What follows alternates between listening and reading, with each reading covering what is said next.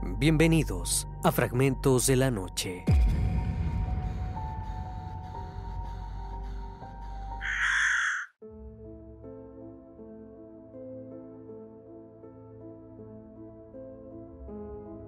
Cuando te adentras a un museo y ves el arte en su esplendor, las piezas pueden transmitir sensaciones inexplicables.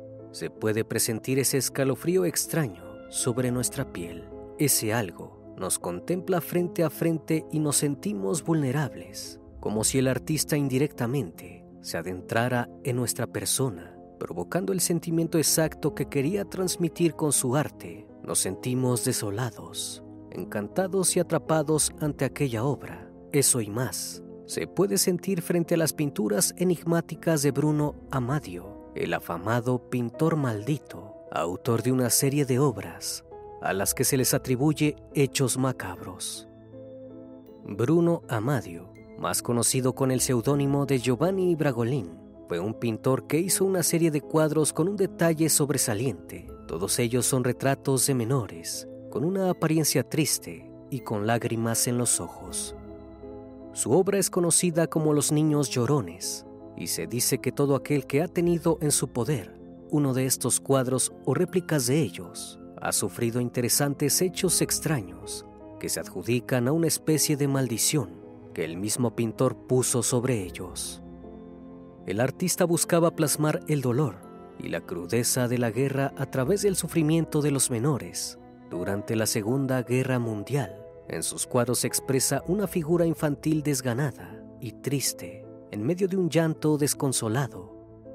Estas obras de gran valor humano y dramático son hermosas sin embargo, emiten un aura extraña, maldita, casi demoníaca.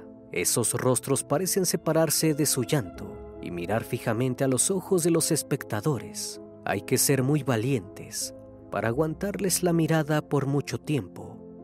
Es por ese halo enigmático que estas pinturas, incluyendo a su autor, se han visto envueltos en teorías y leyendas diabólicas acerca de su origen, su fama y su maldición que afecta a los poseedores que se han atrevido a colgar los cuadros, y su maldición que afecta a los poseedores que se han atrevido a colgar los cuadros y exhibirlos en hogares y museos. Esta maldición no se limita a solo un cuadro en específico. Hay 27 cuadros de niños llorones y cada uno de ellos están envueltos en historias misteriosas de terror, dolor y hechos devastadores no hay muchos datos oficiales acerca de este pintor, únicamente que Bruno Amadio nació en Venecia, Italia, el 15 de enero de 1911 y falleció en Padua, Italia, el 22 de septiembre de 1981.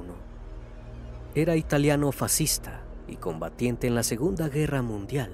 Fue durante esta experiencia cuando vio el sufrimiento de los niños de diversas aldeas y ciudades a causa del conflicto esta angustiosa imagen tocaría la sensibilidad del artista y marcaría posteriormente de forma significativa su obra.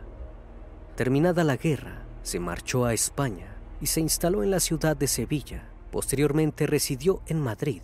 Allí es donde comenzaría a utilizar el seudónimo Giovanni Bragolin para firmar sus cuadros, los conocidos retratos de los niños llorones que muestran imágenes de niños y niñas en primer plano en cara y busto, los cuales tienen un gesto triste, con grandes y visibles lágrimas escurriéndoles por la cara. La leyenda cuenta que el pintor estaba enfadado, ya que estaba completamente seguro que era un artista con gran talento, que casi nadie podía igualar. Debido a esto creía que no recibía la fama y la atención que él merecía, por lo que se vio influenciado a realizar un pacto con el demonio para poder gozar de la atención y reconocimiento que tanto buscaba.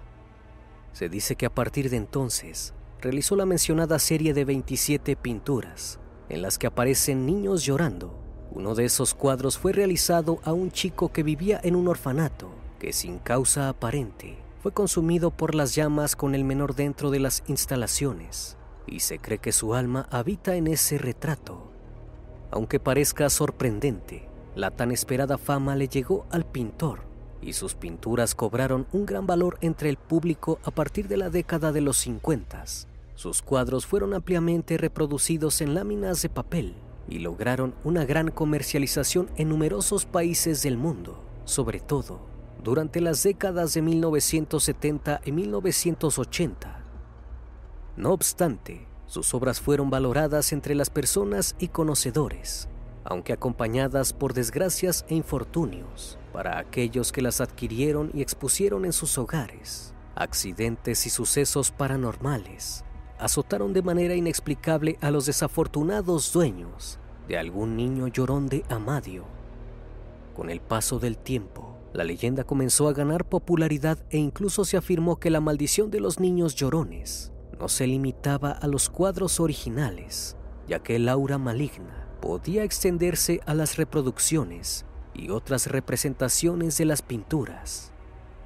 El 4 de septiembre de 1985, el diario sensacionalista británico El Sol informaba que un bombero de Yorkshire atestiguaba que copias intactas del cuadro eran frecuentemente halladas entre las ruinas de casas consumidas por el fuego. Él afirmó que a ningún bombero se le permitía tener una copia del cuadro en su casa. Durante los meses siguientes, otros diarios sensacionalistas publicaron varios artículos sobre incendios de casas cuyos propietarios habían tenido el cuadro. Hacia finales de noviembre, la creencia en la maldición de la pintura estaba tan extendida que el diario El Sol organizó quemas masivas de los cuadros enviados por sus lectores. Para quitar la maldición, se dice que uno debe regalar el cuadro a otra persona o reunir el cuadro del niño y el de la niña para colgarlos juntos. La leyenda se extendió en gran manera y los testimonios sobre el poder maligno que poseían las obras aumentaron. Todos aquellos que poseían uno de los cuadros de la colección trataron de deshacerse de ellos. Nadie quería tener una de esas pinturas en su casa y las copias dejaron de realizarse por falta de pedidos. Se cuenta que si una persona se colocaba delante del niño llorón, podía pactar con el diablo y al quedar activo el trato, el chico del cuadro podía mirarte directamente a los ojos a través de su enrojecida y llorosa mirada. Una de las obras más famosas fue El niño que llora, y muchos aseguran que cuando giras la pintura se puede apreciar a un pez devorando al chico. Se ha especulado que los retratos guardan el alma de los chicos y por ello toman venganza contra los que compraron la obra, desatando sus desgracias vividas en la época de la guerra. Algunas historias acerca de la maldición son las siguientes. En Perú, en una casa aledaña a la plaza Comandante Fanny, vivía una madre soltera con su bebé. Un día, cuando fue al mercado a hacer sus compras de la semana, se topó con un viejo vendedor que le ofreció una serie de cuadros. Inicialmente, la mujer estaba interesada en adquirir alguna pintura relacionada con el mar. No obstante, el mercader le insistió para que se llevara otra, y esa era la del niño llorón. Tanta fue la presión que hasta le bajó el precio, al punto de regalársela. Es así como la mujer terminó comprándola, y tras llegar a casa, la puso en su cocina. Poco después, la madre obtuvo un trabajo, y como ya no tenía tiempo de cuidar a su hijo, contrató a una niñera. Sin embargo, el niño de año y medio estaba intranquilo, pues en las noches lloraba demasiado y cuando dormía tenía sobresaltos como si tuviera pesadillas. En otro momento, cuando la madre cambiaba a su bebé, se percató que éste tenía moretones en el cuerpo, por lo que supuso que la niñera era la culpable, aunque ella lo negó. De todas maneras, la despidió y decidió encargarse personalmente de la crianza del menor. Otro día, cuando la mujer llevó a la cocina a su hijo para darle de comer como siempre, los llantos no cesaban. Justo en ese momento tocaron a la puerta y ella salió por un momento.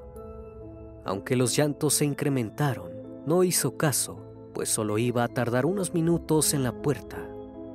Al regresar a la cocina, vio asustada cómo el bebé estaba en el piso inconsciente y con la marca de un golpe en el rostro. Tras cargarlo vio el cuadro del niño llorando con otro semblante. Esta vez sonreía. Inmediatamente dejó el cuadro y llamó a su familia. Sus familiares no le creyeron, pero aún así decidieron apoyarla y optaron por deshacerse del cuadro en Año Nuevo, pues faltaban pocos días para la fecha.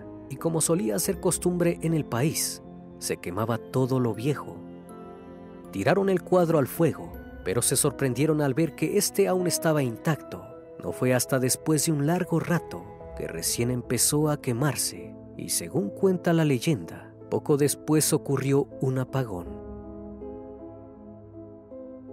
Otro testimonio es el de una mujer que obtuvo los cuadros en una tienda de su vecindario, pero al mes de comprarlos, la tienda cerró de repente sus puertas y nunca más supieron de sus propietarios.